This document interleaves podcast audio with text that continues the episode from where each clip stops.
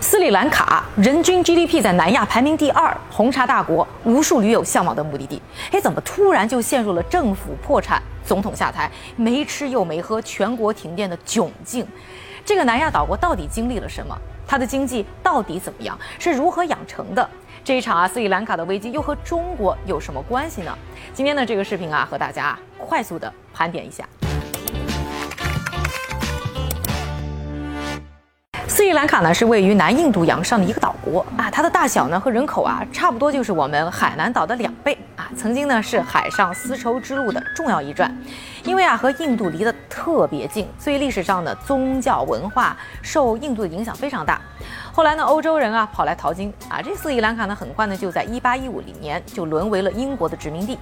这英国殖民的日子里，这斯里兰卡呢被称为西兰啊。英国人呢在这里啊建立了现代的司法、教育和政治体系，也是呢在这一时期啊，斯里兰卡呢就成了茶叶啊还有橡胶的重要生产地，形成了当代斯里兰卡农业的雏形。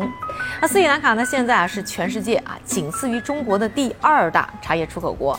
这茶叶每年为斯里兰卡就能创造十多亿美元的出口收入。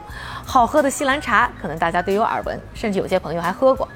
之前呢，在介绍越南经济的视频里呢，和大家呢曾经说过啊，这个英国殖民它有个特点，就是呢喜欢培养当地人自己管理自己。所以在殖民的过程中呢，也帮着建立起了斯里兰卡一批啊有知识、有文化的新阶层。这些人呢，就领导起了反殖民势力啊。那和英国呢斗争一段时间以后啊，这个斯里兰卡终于就在一九四八年宣布独立。而到了一九七七年呢，一个改写斯里兰卡历史的人呢上台了。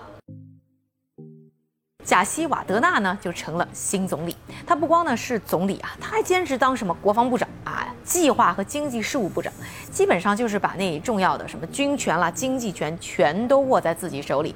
他一上台呢，就开始修改宪法啊，加强总统的权力。跟着呢，就在一九七八年呢，自己就当上了总统。之后啊，贾亚瓦西纳呢就开始搞经济改革啊，开放市场、吸引外资、鼓励私有企业发展。那斯里兰卡呢，就从中央调控成为了市场。经济这一下子经济就有了活力，GDP 啊稳步增长，到一九九三年经济增速还一度达到了百分之七。但是同时呢，也因为呢贾西瓦德纳他的政治改革把大量权力呢集中在自己的手上，造成了本来就很紧张的多民族多宗教的矛盾进一步的激化。于是呢，斯里兰卡在一九八三年就陷入了内战。这内战一打就是二十六年啊，当然也拖了经济的后腿。特别是因为呢，政府大量的预算花在打仗上，这斯里兰卡呢还在二零零一年陷入了短暂的债务危机，经济呢更是爆出了负数的增长。内战结束之后呢，斯里兰卡的经济呢一度啊是坐上了加速器，在二零一二年 GDP 的增速呢是达到了百分之九点一。要说这个时候啊，斯里兰卡还是拿着一手好牌，怎么十多年下来反而进入了危机呢？而且达到破产的水平。要说啊，国家破产呢和个人企业破产呢非常类似。简单的说呢，就是还不起债了。阿根廷、冰岛等国呢都破产过，但这些国家破产的时候也没有出现全民都没吃没喝、大停电。斯里兰卡的危机的不同呢，就在于它不光是破产了，还伴随了美元不足造成的资源危机。要理解这个问题啊，首先咱们得了解一下斯里兰卡的经济构成。一个呢就是刚才说的农业啊，什么茶叶啦、橡胶啦、大米啊，都是重要的农产品和出口物。还有一个就是纺织业，另外呢就是旅游业。斯里兰卡呢自己的工业一直就没有发展起来，同时呢又缺乏能源啊、矿产啊，也就意味着斯里兰卡需要。量进口，这翻翻过去二十年的贸易数据，你会发现啊，斯里兰卡基本一直就存在贸易逆差，而且这个逆差数字是越来越大。所以啊，斯里兰卡呢需要大量的美元，长期存在呢外汇上的压力。除此之外呢，斯里兰卡的政府还大量的增加了美元的债务，而且在很多人眼中啊，这都是不必要的。斯里兰卡的政坛呢，长期呢是被一个家族叫拉贾帕克萨啊控制着。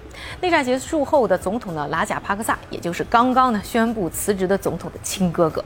内战结束啊，还没两年时间，他就顶着呢各种反对的声音，大搞基建，又是建港口啊，做经济特区，就这两个项目呢，需要的资金就是一百七十亿美元。结果啊，最后项目呢完全不挣钱啊，也没刺激到经济发展，还欠了一屁股的债。后来呢，国家赤字越来越大，斯里兰卡呢又开始向日本借钱啊，向 IMF 国际货币基金组织呢要救助，而这些呢国际债务它可都是呢美元来结算和美元还款的，所以斯里兰卡它的外汇压力啊就与日俱增。按理说这个时候斯里兰卡应该努力这美元增加呢财政收入。这斯里兰卡呢有一个重要的收入和美元来源呢就是国际旅游。结果呢，二零一九年斯里兰卡出了恐怖爆炸袭击，死了两百多人，就没人敢来旅游了。接着呢，二零二零年疫情又来了，旅游业更是被彻底的打趴下。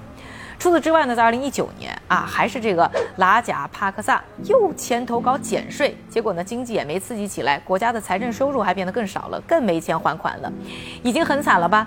但拉加帕克萨斯政府呢，继续折腾，去年呢开始提倡有机农业，禁止使用化肥。初心也许是好的，但是结果是这种植成本翻了十倍啊！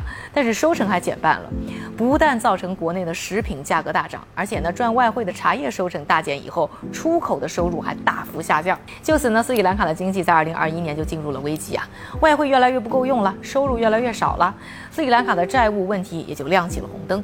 进入今年。俄乌危机加上美联储为首的央行们加息，对于斯里兰卡来说呢，就是能源和粮食更买不起了。但是呢，借钱却变得更难更贵了。这些啊，都成为了压死呢斯里兰卡的最后一根稻草。而现在，面对五百一十亿美元的总体债务和今年到期的七十亿美元的还款压力，斯里兰卡的外汇储备呢已经是无力维持，临时呢和印度借的钱呢也不够用了啊。跟随呢斯里兰卡的货币呢大幅贬值，差不多百分之八十，那国际购买力就更差了。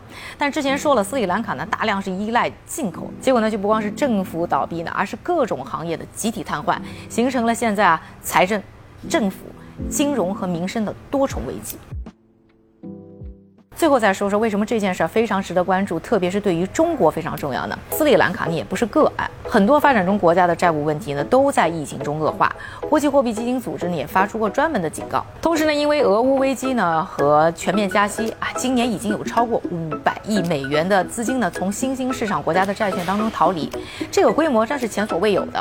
可见呢，很多的新兴市场国家的债务压力呢会越来越大，随时呢可能又有国家会爆雷，这个呢都会关系到中国自己的利益。你怎么看斯里兰卡的这场危机？在这场危机当中，你觉得我们能学到什么呢？欢迎给我留言。而喜欢这个视频的朋友，请给我点赞、关注、转发和收藏。